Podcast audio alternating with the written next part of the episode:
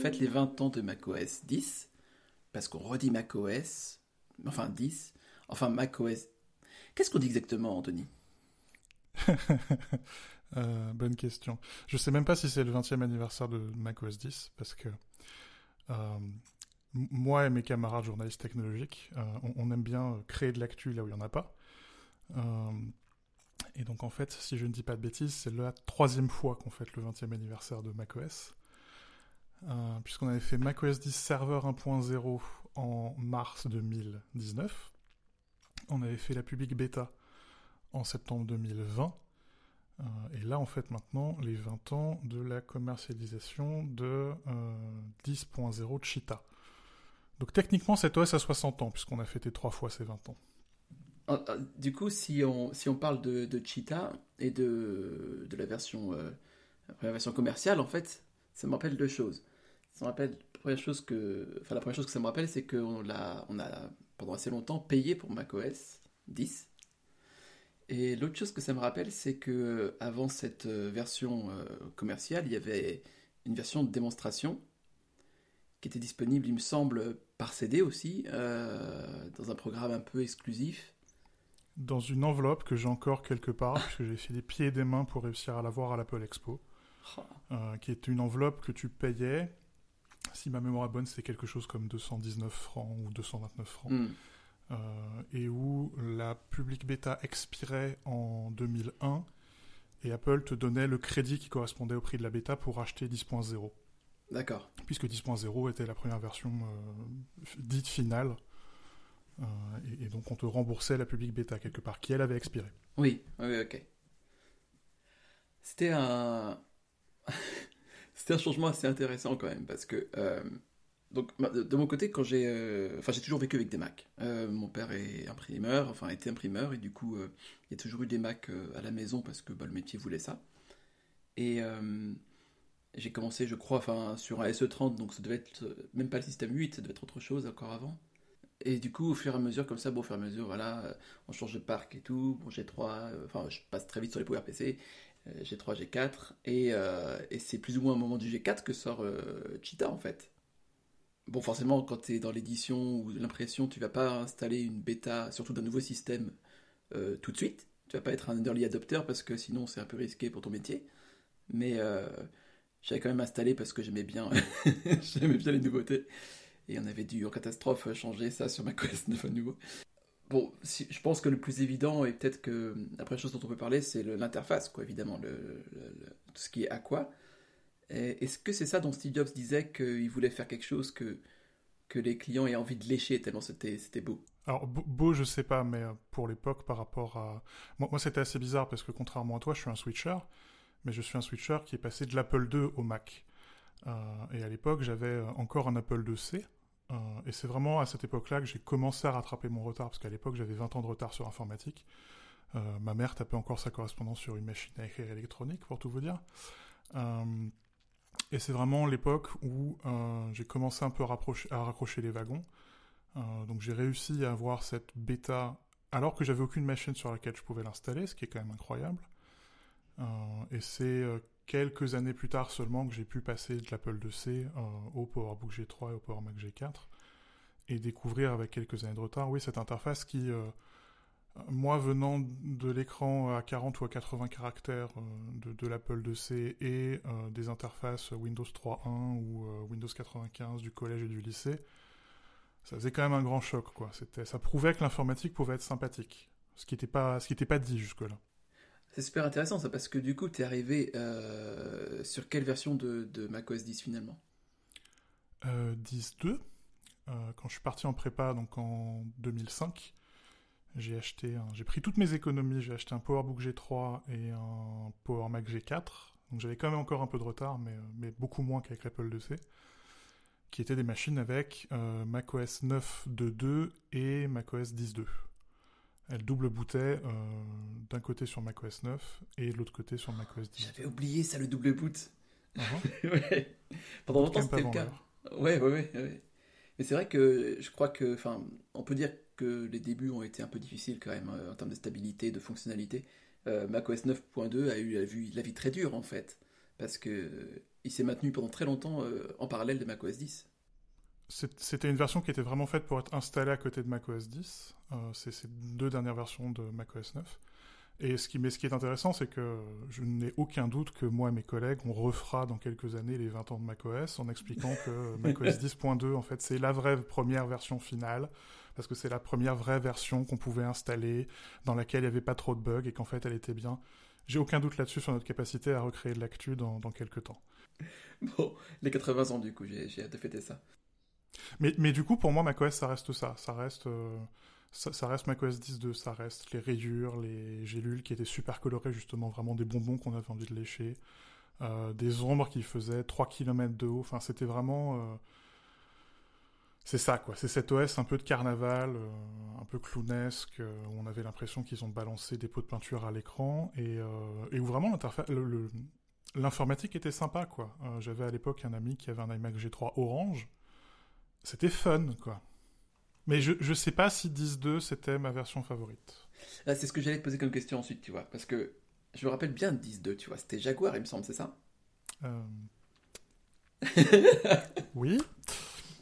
je, je m'étais mis en tête, tu sais, à l'époque, j'étais vraiment ultra fan, euh, encore plus qu'aujourd'hui. Et je m'étais mis en tête de retenir toute la succession des animaux, tu vois. Donc, euh, Cheetah, Puma, nanana. Cheetah, Puma, Jaguar, Jaguar Panthère, Panthère Tiger, Tiger Léopard, Snow Léopard. léopard Lion, Mountain Lion, et on s'est arrêté là. Et c'est tout. Ouais. Je suis vraiment un sale geek en fait. Mais euh, le, le Jaguar m'avait pas mal plu, mais moi ma préférée quand même, je crois que c'était c'était Léopard.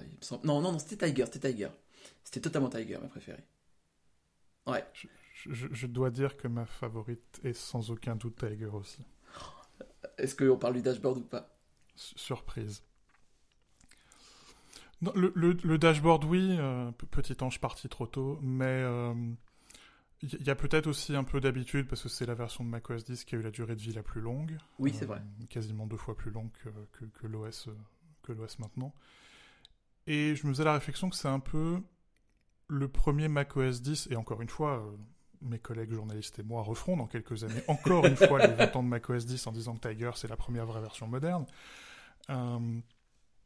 Mais où c'est ça quelque part? C'est le, le, premier macOS 10 euh, que l'on peut que l'on reconnaîtrait aujourd'hui. Euh, tu as Spotlight, euh, énorme avancée à l'époque. Tu as Automator. Qui, tu as VoiceOver. Oui, c'est vrai. Qui aujourd'hui est quand même un pilier de la stratégie d'Apple quand on pense à, l'accessibilité. Et tu as même des trucs aussi simples que le dictionnaire. C'est la première version avec un dictionnaire intégré. La vidéo dans HeadChat. Ce, ce sont des choses toutes bêtes, mais entre ces petits trucs, plus dashboard, plus euh, sans aucun doute le fait que c'est euh, la version qui a duré le plus longtemps et la première version sur les processeurs Intel, donc tu as toute une génération d'utilisateurs de macOS 10 qui ont découvert le Mac avec Tiger.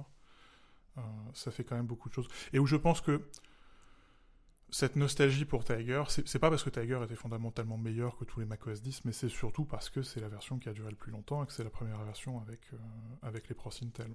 Dans un sens, c'était peut-être aussi aujourd'hui, tu vois, le fait que ça suive tous les ans, enfin depuis même un certain temps maintenant, c'est euh, à la fois chouette, mais en même temps, pour les gens qui n'ont pas l'habitude ou qui sont un peu moins à l'aise euh, sur l'informatique, c'est un peu déstabilisant, quoi. Les mises à jour majeures sont faciles à rater, en fait. J'écris chaque année un livre sur macOS. Je suis incapable de te donner la liste qu'on a fait tout à l'heure avec les, avec les grands félins.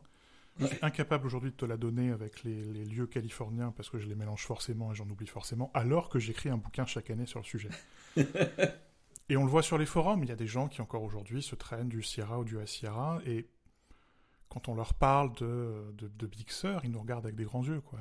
Et ça ne veut pas dire que macOS est mauvais et que les releases annuelles sont mauvaises, euh, mais c'est plus du tout le même rapport à la nouveauté. Il y avait des. Il faut quand même se souvenir qu'il y avait des, des fêtes de lancement pour macOS 10. on pouvait aller chez son APR euh, et on pouvait y aller à minuit. Il y avait des événements et on pouvait payer cher en plus à l'époque, quelques centaines de, francs, euh, pour, pour acheter macOS 10. Il faudrait imaginer ça aujourd'hui, quoi. Avoir un lancement sur le Mac App Store avec une grande fête, enfin c'est non. Ça, ça, se fait plus, c'est maintenant. c'est à peu près aussi intéressant que de savoir quel firmware on a dans sa télé ou dans son micro-ondes, quoi. c'est le système qui vient avec la machine et, euh, et, ça devient indissociable de la machine et c'est un peu difficile de faire la part des choses. Enfin, à part aller dans le Mac App Store et stocker la page euh, nouveauté et encore, il n'y a pas de bannière forcément tout le temps parce que maintenant, euh, Mixer, j'ai pas vu de bannière, il me semble, dessus, mais enfin bon, c'est assez discret en fait.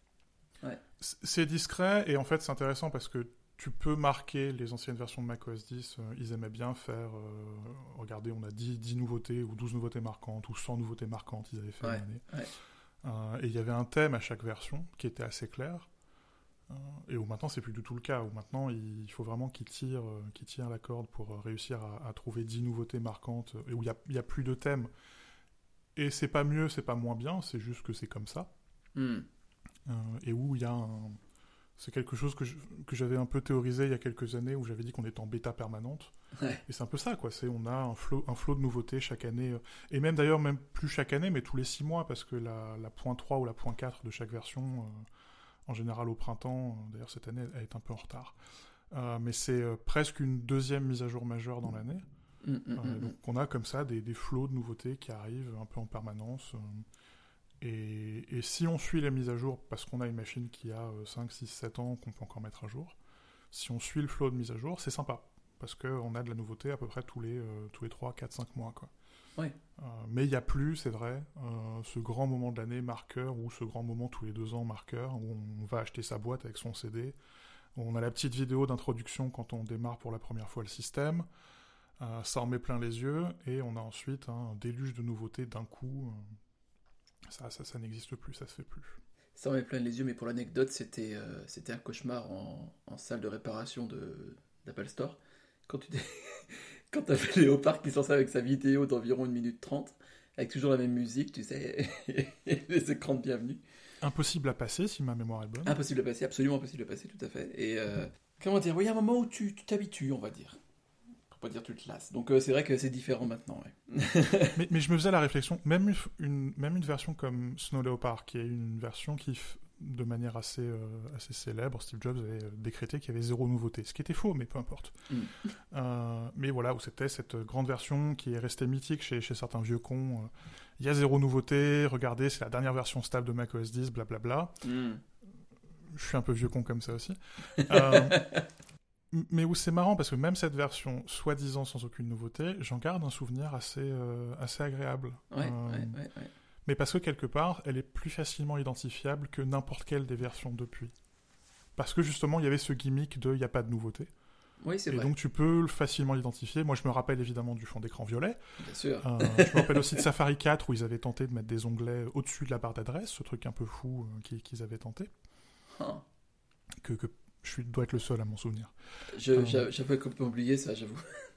Mais c'est quand même fou de mieux se souvenir de cette version-là. Ouais. Qui est une des toutes premières versions sur, les, sur lesquelles j'ai écrite, et d'avoir un peu plus de difficulté à, identifier les versions plus récentes et à se dire ah oui, euh, dans telle version ils ont ajouté telle chose, et dans telle autre version ils ont ajouté telle autre chose. Alors que ces versions-là, c'est des versions sur lesquelles j'ai écrit des bouquins. Euh, c'est quand même fantastique. Ouais, ouais c'est vraiment très intéressant. Comme tu dis, il y a ce déjà, enfin, léopard, sinon léopard, donc cette espèce de, euh, on vient fixer euh, le truc et on n'a plus vraiment ça. Je veux dire, c'est vrai qu'on avait un côté plénitude, quoi, qu'on n'a plus maintenant, un aboutissement en fait. Même dans Lion et Mountain Lion, il n'y a pas eu vraiment ce, cet effet-là et, et, encore moins dans les nouveaux, dans les nouvelles versions. Non, Lion, c'est peut-être la dernière qui est facile à identifier parce qu'il y avait encore du support physique. Ouais. Donc, et puis c'est quand même une version qui était assez importante euh, sur, le plan des fonctions. Et puis ne serait-ce que le lion, enfin tu te souviens du lion quoi. Et puis la tranche du lion, faut bien en convenir, c'est vrai. Mais, euh, mais non, depuis c'est un peu un déluge permanent, donc c'est plus difficile mm. de dire très clairement oui. Sierra c'était ceci, High Sierra c'était cela, euh, Mavericks c'était autre oh, chose. J'avais oublié Mavericks. Oui, oui. Et est-ce que est-ce que est-ce qu'on peut dire qu'on a une version moins moins favorite, moins préférée ou hmm. tu vois de macOS 10 C'est dur. Alors, j'ai pas connu la 10.1, j'ai pas connu la 10.3. La 10.1, paraît-il que c'était un cauchemar. C'était dispensable. D'accord. Bon, je l'ai pas connu. La 10.3, je l'ai sauté parce que je suis passé de 10.2 à 10.4. J'ai bien aimé 10.3. Panthère. Panthère. C'était la première avec Exp posé, c'est ça? Exact. Et le métal brossé, ce genre de choses. Et la première avec le métal brossé. Ouais. Donc ça, c'était sympa aussi. Je sais pas. J'ai pas gardé un souvenir fantastique de 10.7. Rappelle-moi laquelle c'est. Lyon. Lyon. Euh, oui, oui, oui, oui. J'en ai pas gardé un souvenir fantastique. Mais encore une fois, je pense que c'est parce que Snow Leopard a eu une carrière. Oui. 10.6 a eu une carrière assez longue. C'est Euh, l'UXP de, de, de, de- de- d'Apple, on va dire, ça, clairement. Non. Non Euh, non. Je tente une métaphore. Non. Euh, il y a, euh, y a eu vraiment des. euh, on- on- si tu veux tenter une métaphore, tu pourrais dire qu'Apple a eu son moment Vista. euh, et vraiment euh, 17, 18, 19, euh, qui sont les versions dans lesquelles euh, on commence à avoir le système de permission, euh, Ah, ouais. on commence à tourner la vie sur le système de quarantaine, des choses comme ça, et on commence à voir apparaître des boîtes de dialogue dont on se moquait à peine quelques années avant, euh, Mhm. et qui, qui sont des boîtes de dialogue qui, euh, qui étaient constitutives de l'expérience de Windows et qui sont malheureusement devenues constitutives de l'expérience de macOS 10. Ouais. Je pense que c'est un, un moment, je sais pas si c'est parce que ça a été compliqué à expliquer au lecteur, euh, ou si c'est parce que c'est un moment quelque part de reniement de tout ce qu'on avait pu dire euh, pour, pour, pour se moquer de Windows, mais c'est pas forcément mes versions favorites. ouais. Et euh, elles étaient passablement instables par ailleurs, ces Oui. versions. Il y avait ça, enfin, et c'est très intéressant ce que tu dis. Il y avait, euh, il y avait trois phénomènes, je pense. Il y avait ce premier phénomène de, effectivement, euh, euh, beaucoup de boîtes de dialogue, un système très bavard, en fait. Ouais. Deuxième, euh, l'instabilité, qui était quand même généralisée sur plusieurs versions à la suite. Et troisième, peut-être aussi, euh, bah, tout ce qui est, en fait, la sécurité. En fait, il y, avait ces mesures de sécurité d'un côté, mais aussi c'est à ce moment-là que le Mac est aussi devenu plus vulnérable, j'ai l'impression dans l'esprit des gens, en tout cas, euh, je dis pas que c'est la réalité, mais dans l'esprit des gens, il y avait, en tout cas de moi, il y avait cette espèce d'invulnérabilité du Mac pendant très longtemps parce que tout le monde se fichait du Mac aussi, il faut dire ce qui est. Et progressivement, ça a changé et aujourd'hui, c'est encore quelque chose de, de sensible, quoi. Non, mais c'est aussi un moment où le Mac, euh, où le Mac a un peu vécu dans l'ombre de, de l'iPhone, même si ça avait été déjà le cas euh, avec Léopard, mais c'est vraiment le moment où euh, Ouais. quasiment toutes les fonctions de macOS 10 sont en fait des fonctions qui sont importées d'iOS et qui servent l'iPhone plus qu'elles ne servent le Mac. Mm. toutes les, c'est les premières grandes fonctions de continuité. Et c'est aussi un moment où, où, en face, quoi, Microsoft solidifie un peu avec Windows 7, Windows 8, euh, même si Windows 8 c'était compliqué.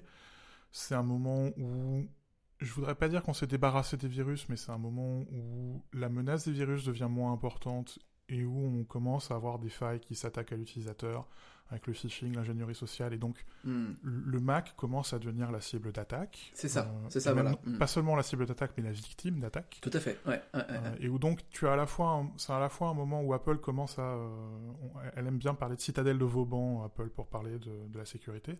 C'est le moment où elle commence à ériger les premières murailles, et c'est en même temps le moment où le Mac commence à être cerné de toutes parts. Intéressant. Et en face, ça se passe pas si mal que ça fi- finalement. C'est Oui. un peu l'époque où Microsoft se réveille. Faut dire qu'on revient de loin aussi. euh, c'est- C'était quand même. euh, Il y a eu. Oui.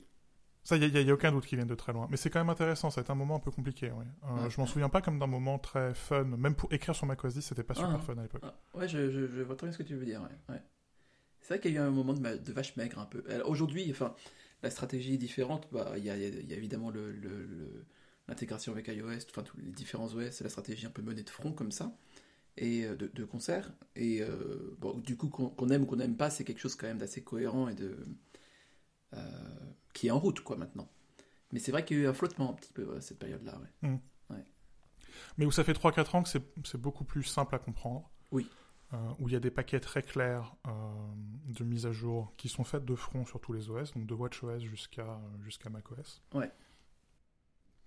Où techniquement c'est beaucoup plus affirmé. Euh, on le voit avec, pas l'abandon, mais la transition, la longue transition, on va dire, d'Objective-C vers Swift. Ouais.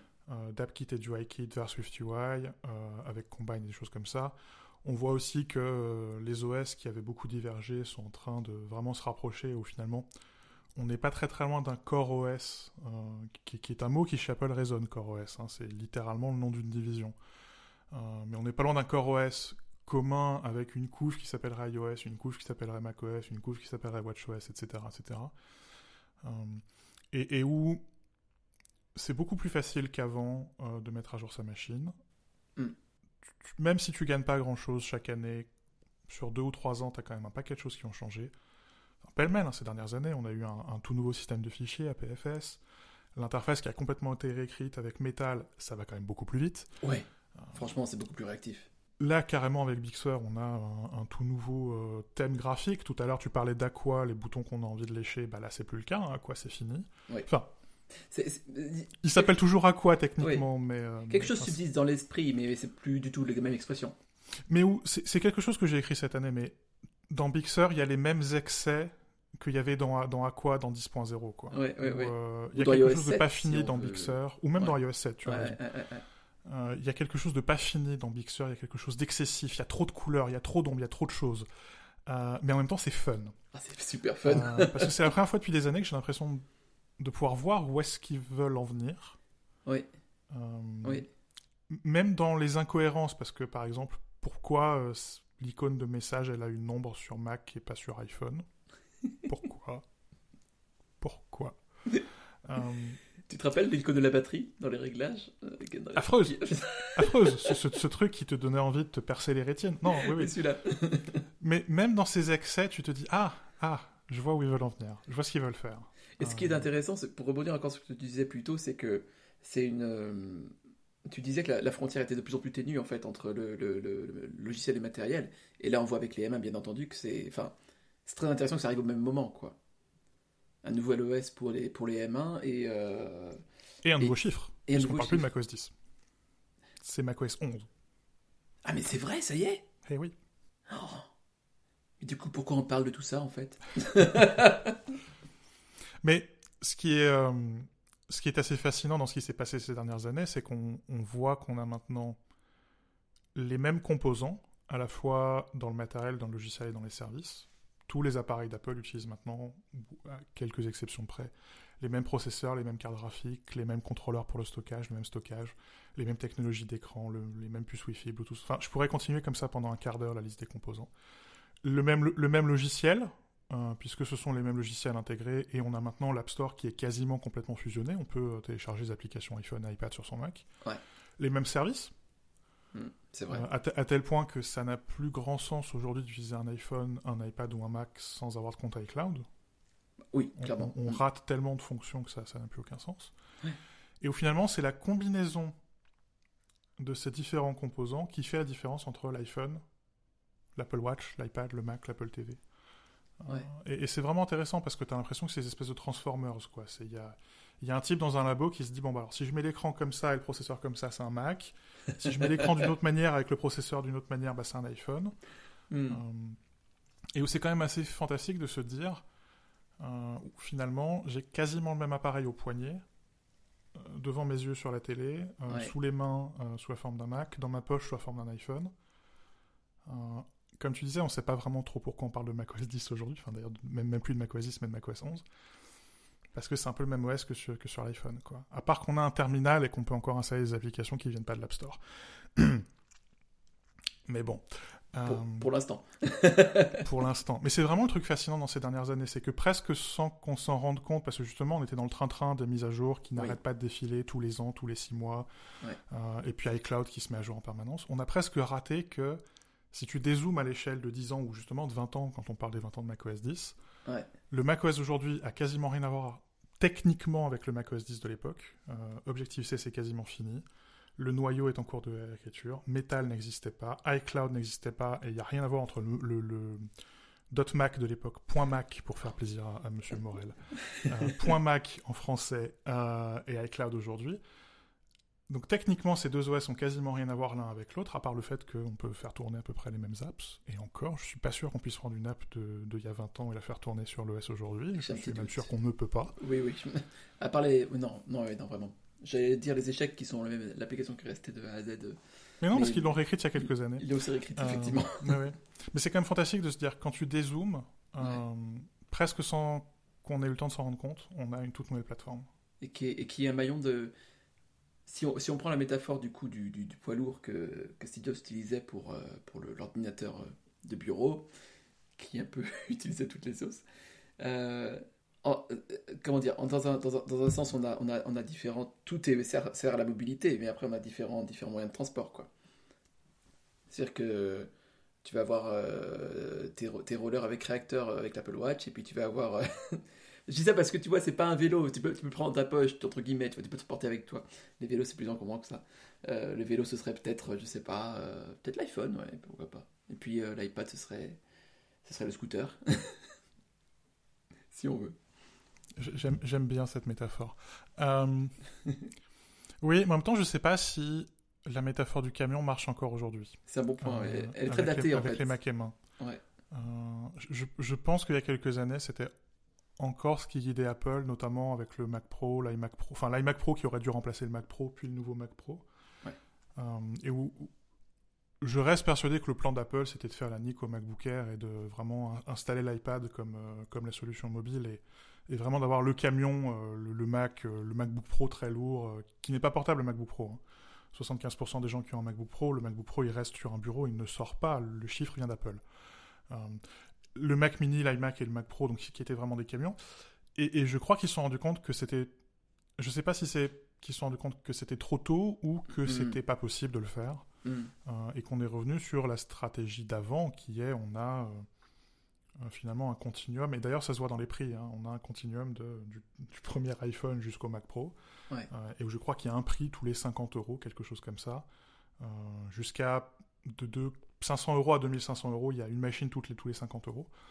Euh, et quand je dis machine, euh, c'est ordinateur personnel dans le sens que moi j'ai, c'est-à-dire de l'iPhone euh, au Mac en passant par l'iPad. On s'entend. Mais ouais. c'est intéressant parce qu'on a, euh, on a des appareils avec la même capacité de stockage, la même taille d'écran et le même prix. Oui, oui, oui. Qui sont, tu peux prendre l'iPad et en face tu as, en face de l'iPad Air tu as du, du MacBook Air, en face de l'iPad Pro tu as du MacBook Pro, même taille d'écran, même stockage, même prix. Euh, et ça, je pense pas que c'était le plan original, le plan du camion. Euh, et donc j'ai l'impression que ça c'est quelque chose qui a changé dans la stratégie d'Apple. Alors, ça me fait une excellente transition vers, vers la suite, mais du coup, qu'est-ce que. Même si on en a déjà parlé un petit peu, pour toi, qu'est-ce que tu vois dans, dans, dans le futur de macOS à court, moyen et long terme? On va dire à échelle de 3, 6 et 10 ans. quoi. Je, je, je sais pas. Euh, non, j'ai- j'aime pas faire des prédictions dans la boule de cristal. Je préfère lire des prédictions en lisant dans le mar de café Tim Cook. Hmm. Euh, Il boit c'est du café, tu penses? Dans le mar de Coca-Cola zéro de Tim Cook. Hmm. Euh, mais parce que je pense que ça marche bien et c'est plutôt des, c'est des, des papiers qui ont plutôt bien tenu ces papiers-là. Ouais. Non, à, à court terme, je pense que la stratégie, c'est vraiment de continuer à, à intégrer leur, à vraiment aller vers cette stratégie euh, de ce que moi j'appelle les expressions matérielles, ce que les Anglais appelleraient le form factor, euh, qui est vraiment on a les mêmes composants et on les, réassemble et ça donne différents, euh, différents appareils avec quasiment les mêmes logiciels et les mêmes services. Euh, ça c'est évident et on va très très vite avoir un iMac M1. Je suis persuadé qu'ils vont réussir à nous faire un Mac Pro avec, avec leur propre puce et ça va être bien. Après, franchement, je continue à penser que le futur de l'informatique, il est à la frontière de la biologie. Donc je continue je, suis presque plus intéressé par l'Apple Watch, les AirPods, les lunettes que par le Mac. Hmm. Euh, et, et je me demande si la raison d'être du Mac à la fin, ça n'est pas d'être la plateforme de création des contenus Hmm. pour ces autres appareils. De la même manière que aujourd'hui, c'est une plateforme de développement avec Xcode pour euh, l'iPhone et l'iPad, et l'Apple Watch et l'Apple TV, etc. Euh, et que c'est aussi la plateforme sur laquelle il y a Final Cut Pro, quoi. Tu crées de la vidéo, Mhm. où il y a les, les moteurs de développement de jeux. Oui, oui, oui. Euh, oui, et donc peut-être qu'on aura, et on le voit avec les choses qui font autour d'AirKit, euh, ce sera peut-être la plateforme pour développer les expériences en réalité augmentée et en réalité virtuelle. Hmm, hmm. Euh, je sais pas. C'est, vra- c'est vraiment difficile de, de se projeter à 10 ans. Parce qu'encore une fois, quand, quand, tu, quand tu te projettes, quand tu reviens en 1999 euh, pour les toutes premières les prémices de macOS 10, euh, et- et- enfin, tu, tu, alors à l'époque, on était très jeunes, toi et moi.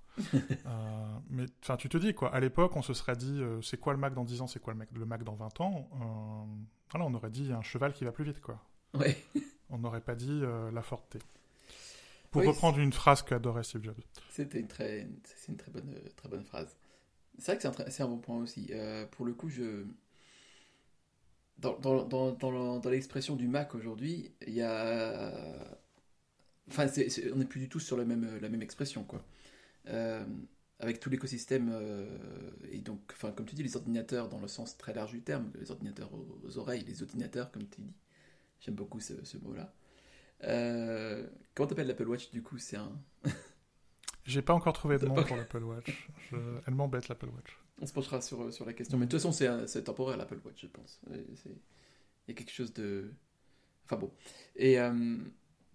Ouais, enfin, cette stratégie-là n'était pas du tout présente, ni même discernable, quoi. là, on, voit où ça vient, c'est-à-dire une, unification du contenu grâce à iCloud, et puis une incarnation dans tous les périphériques possibles. Et, la difficulté dans les exercices de prospective, c'est toujours la même, c'est que c'est assez facile de se dire on va prendre ce qui existe aujourd'hui et on va l'amplifier, c'est assez difficile d'anticiper les technologies de rupture. Oui. Euh, quand tu lis des romans de science-fiction euh, ou des romans d'anticipation des années 40, quasiment personne parle d'Internet. Ouais. Quasiment personne a l'idée d'un réseau, euh, non pas seulement téléphonique mondial, mais d'un réseau télématique mondial. C'est... Mm, mm. Et donc se dire aujourd'hui, moi je sais pas, mais même des choses très simples, hein, qu'est-ce qui se passe si on arrive à avoir des batteries extraordinairement fines avec une densité extraordinairement élevée qui se rechargent en un clin d'œil mm. Ça change tout. Ça devient facile de faire des iPhones qui tiennent dans les oreilles. Euh, qu'est-ce que ça change? Enfin, si demain l'informatique quantique prouve que c'est autre chose qu'une arnaque pour les, pour les gens qui ont envie de perdre de l'argent, oui, là on commence à discuter. On, arrête de parler du Mac et on arrête de parler de l'iPhone, on enterre tout ça et on parle d'autre chose. Donc je, à 3 ans, je sais, je sais ce que c'est le Mac. Euh, à 10 ans, je suis incapable de le dire. Et tant mieux, parce que c'est ce qui me permet de me lever le matin euh, en ayant envie d'aller au travail et d'écrire sur la technologie. Hein. Encore une fois, l'expression matérielle aussi est très intéressante. Le M1 ouvre des perspectives, mais démentes. Et euh, c'est la première fois que je vois des, des, des Macs qui ont un ancien design qui sont aussi intéressants en fait. Et en même temps, c'est la version la plus conservatrice qu'on pouvait faire d'un Mac avec un processeur, avec un processeur Apple. Euh, et quand tu regardes ce qu'il y a à l'intérieur d'un processeur Apple, et que tu es un geek, euh, mais tu es impatient parce que tu te dis, on va pouvoir avoir non, pas seulement des webcams 4K, mais des webcams 4K qui marchent comme les appareils photo de notre iPhone, qui sont capables de manipuler la réalité. Euh, on va avoir des écrans avec, euh, on pourra, pourra adresser au pixel près. Donc niveau batterie, ça va être génial et niveau fréquence de rafraîchissement, ça va être super. Euh, et, on a tout un tas de petites technologies comme ça qui viennent. Ce qu'on va pouvoir faire dans macOS 10 dans quelques années en, machine learning ou en accélération graphique parce qu'on a le processeur Apple. Et, donc c'est à nouveau excitant. Quoi. Ça faisait des années que c'était pas le cas et c'est à nouveau excitant. Je me pose une question là-dessus, justement, euh, en termes de décision, tu vois. C'est toujours un peu obscur chez Apple, même si, bon, on voit plus ou moins les différents niveaux. Mais euh, cette espèce de, conservatisme, euh, donc, on, voit qu'il y a aussi une, Ça passe aussi par le M1, je pensais, le fait de garder un ancien design pour avoir un nouveau processeur comme ça, c'est aussi une, On évite la prise de risque de changer tout en même temps. Est-ce que... Est-ce que tu penses que c'est l'influence de Federici, de Cook? Est-ce que je vais poser la question, tu vois. Ils avaient fait la même chose en passant au processeur Intel, où euh, ils avaient commencé par MacBook Pro, et où c'était littéralement, on prend le PowerBook G4, on lui met un hmm. processeur Intel, et on hmm. le renomme MacBook Pro. Et il a fallu attendre quelques années pour se rendre compte ce que pouvaient faire les processeurs Intel, et ce qu'ils ont pu faire, c'est le MacBook Air. Qui est une machine qui a juste redéfini l'ordinateur portable. Juste. Et donc tu te dis. Je, crois, attends, je crois que c'était le Chromebook, le Chromebook qui avait fait ça, je comprends ah. pas. Ah, L'IPC. Euh, et donc tu te dis aujourd'hui, c'est la même, c'est ce qui est, c'est ce qui est fort, c'est que tu peux prendre la, la, le keynote de Tim Cook, de mm. Tim Cook aujourd'hui, enfin il y a l'an dernier, et le keynote de Jobs il y a en 2005, c'est le même. Euh, et c'est la même stratégie. Et donc tu te dis, c'est quoi le MacBook Air de l'ère M1 mm. C'est quoi dans quelques années cette machine qui forcément, parce que euh, ses processeurs permettent d'autres choses, euh, va redéfinir ce que c'est qu'un Mac. Et donc va redéfinir ce que c'est que macOS. Je trouve ça profondément excitant.